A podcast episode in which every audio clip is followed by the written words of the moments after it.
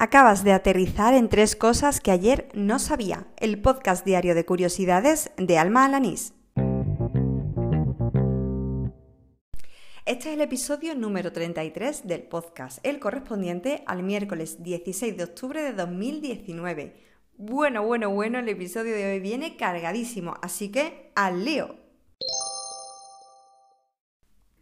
Hoy quiero comenzar el podcast con un tema que el usuario Miguel Gómez Pro ha compartido conmigo en Twitter, por si podía incluirlo en este daily. Y hombre, ¿cómo no iba a hacerlo? La verdad es que el tema me ha resultado de lo más interesante y para mí hasta ahora pues era absolutamente desconocido. Eh, lo leía en un reportaje de Shataka y se trata de un debate sobre si el transparente es o no un color. Por lo visto, los expertos llevan décadas eh, debatiendo este tema y los que están a favor eh, o los que defienden que el transparente sí es un color utilizan como prueba el cuadro más famoso de Leonardo da Vinci, que es la Mona Lisa. Bueno, pues aparte de este debate que me ha resultado de lo más interesante, otra de las cosas que también me ha sorprendido mucho de este reportaje de Shataka es quién lo firma. Y es que me ha dado mucha alegría ver que, que el autor de este reportaje era Javier Jiménez, más conocido en Twitter como Dronte. Javier, si estás escuchando esto, por favor que vuelva al podcast de Dronte. Bueno, dejaré el enlace al reportaje porque, como decía, me ha resultado de lo más interesante y quería volver a dar las gracias a Miguel por habérmelo pasado. Hoy, Mixio, la newsletter de Alex Barredo, recogió una noticia que me ha causado mucha sorpresa, y es que a día de hoy ninguna inteligencia artificial ha podido ganar al Angry Birds. La noticia la recogía el portal Futsila, que además titulaba con mucha guasa, porque venía a decir que la inteligencia artificial puede quitarte el trabajo, pero por lo menos tú puedes ganarle a este juego online. Eh, según recogía la noticia, eh, juegos como Angry Birds poseen un gran número de posibilidades de acciones y casi infinitas cantidades de posibles niveles, algo que los algoritmos simples pues no pueden abarcar. Bueno, y aunque las comparaciones son odiosas, creo que no está de más recordar que fue en 1996 cuando un superordenador de IBM ganó al ajedrez al que era entonces campeón de esta disciplina, Gary Kasparov.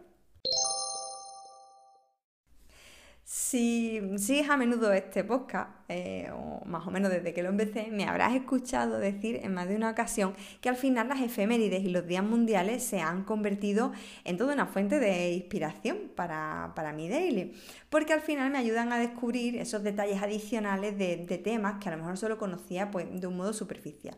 Bueno, hoy casi lloro de la risa al leer en Twitter a la mierda el horóscopo, dime cuáles son los días internacionales que se celebran en tu cumpleaños. Bueno, lo que tuiteaba el usuario arroba doctor que, que enlazaba a un post en el que se recoge un listado de todas estas efemérides. Bueno, tras reírme un rato, lo siguiente que hice fue, evidentemente, curiosear ese listado para ver qué otros días se celebran, pues ese mismo día en el que nací yo, ¿no?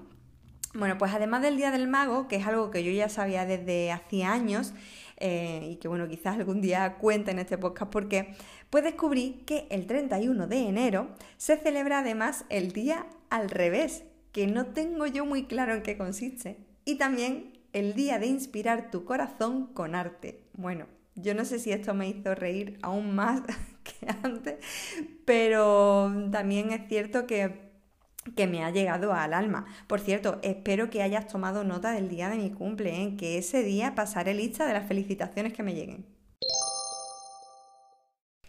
Y con esto termina el episodio número 33 de Tres Cosas que ayer no sabía, el del miércoles 16 de octubre de 2019.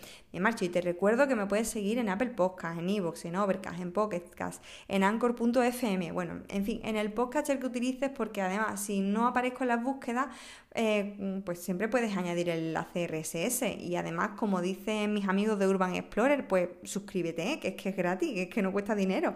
En fin, si además me escuchas con regularidad, oye, pues tampoco está de más que me dejes alguna review, un comentario, un me gusta, alguna valoración o incluso si eres usuario de Twitter, pues allí también puedes encontrarme por arroba almajefi y como ha hecho hoy Miguel, que me ha pasado ese tema para incluir en el daily, pues también puedo incluir aquello que me descubras. En fin, nada más, yo me marcho y te espero mañana jueves, ¿no? ¡Hala! ¡Con Dios!